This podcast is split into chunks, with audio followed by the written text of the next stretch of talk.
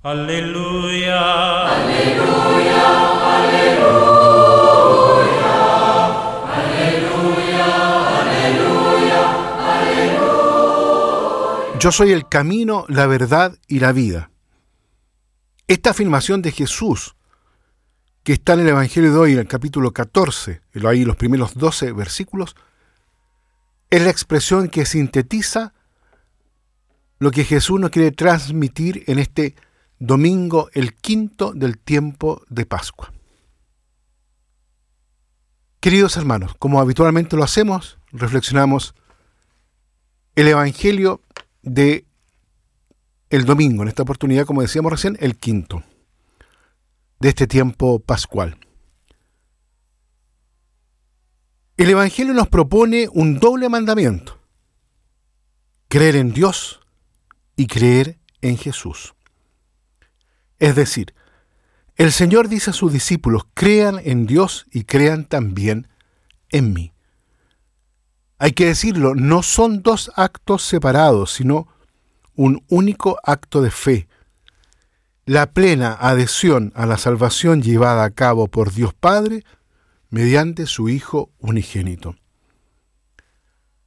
El Nuevo Testamento puso fin a la invisibilidad del Padre, es decir, Dios mostró su rostro, como confirma la respuesta de Jesús al apóstol Felipe. Quien me ha visto a mí, ha visto al Padre. El Hijo de Dios, con su encarnación, muerte y resurrección, nos liberó de la esclavitud del pecado, para darnos la libertad de los hijos de Dios, y nos dio a conocer el rostro de Dios, que es amor. Dios se puede ver. Dios es visible en Cristo. Por eso Teresa de Ávila llega a afirmar, apartarse de industria de todo nuestro bien y remedio, que es la sacratísima humanidad de nuestro Señor Jesucristo. Por lo tanto, solo creyendo en Cristo, permaneciendo unidos al Señor, los discípulos, entre quienes estamos también, por supuesto, cada uno de nosotros, pueden continuar su acción permanente en la historia. En verdad les digo, el que cree en mí, también él hará la obra que yo hago. Por lo tanto, la fe en Jesús conlleva seguirlo al Señor cada día, en las sencillas acciones que componen nuestra jornada. Es propio del misterio de Dios actuar de manera discreta. Solo poco a poco va construyendo su historia en la gran historia de la humanidad. Se hace hombre, pero de tal modo que puede ser ignorado por sus contemporáneos, por la fuerza de renombre en la historia. Padece y muere y como resucitado quiere llegar a la humanidad, solamente mediante la fe de los suyos a los que se manifiesta. No cesa de llamar con suavidad a la puerta de nuestro corazón y si la abrimos nos hace lentamente capaces de ver. Esto nos dice el mismo Papa Benedicto en su libro Jesús de Nazaret.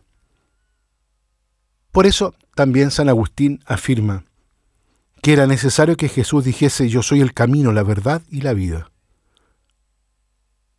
Porque una vez conocido el camino, faltaba para conocer la meta. Y la meta es el Padre. Para los cristianos, para cada uno de nosotros, por lo tanto, el camino al Padre es dejarse guiar por Jesús, por su palabra de verdad y de acoger el don de su vida. Queridos hermanos, hagamos nuestra la invitación de San Buenaventura. Abre, por tanto, los ojos, tiende al oído espiritual, Abre tus labios y dispón tu corazón, para que en todas las criaturas puedas ver, escuchar, alabar, amar, venerar, glorificar y honrar a tu Dios. Queridos hermanos, por lo tanto el compromiso de anunciar a Jesucristo como camino, verdad y vida constituye la tarea principal de toda la comunidad cristiana y de cada uno de nosotros. En este domingo entonces, el quinto del tiempo de Pascua,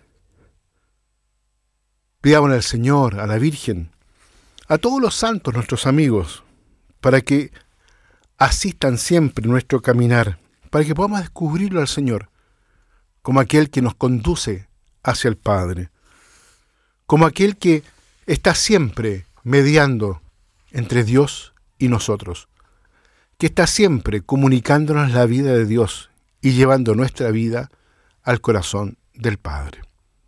Que Dios los bendiga a todos y a cada uno. Aleluya. Aleluya.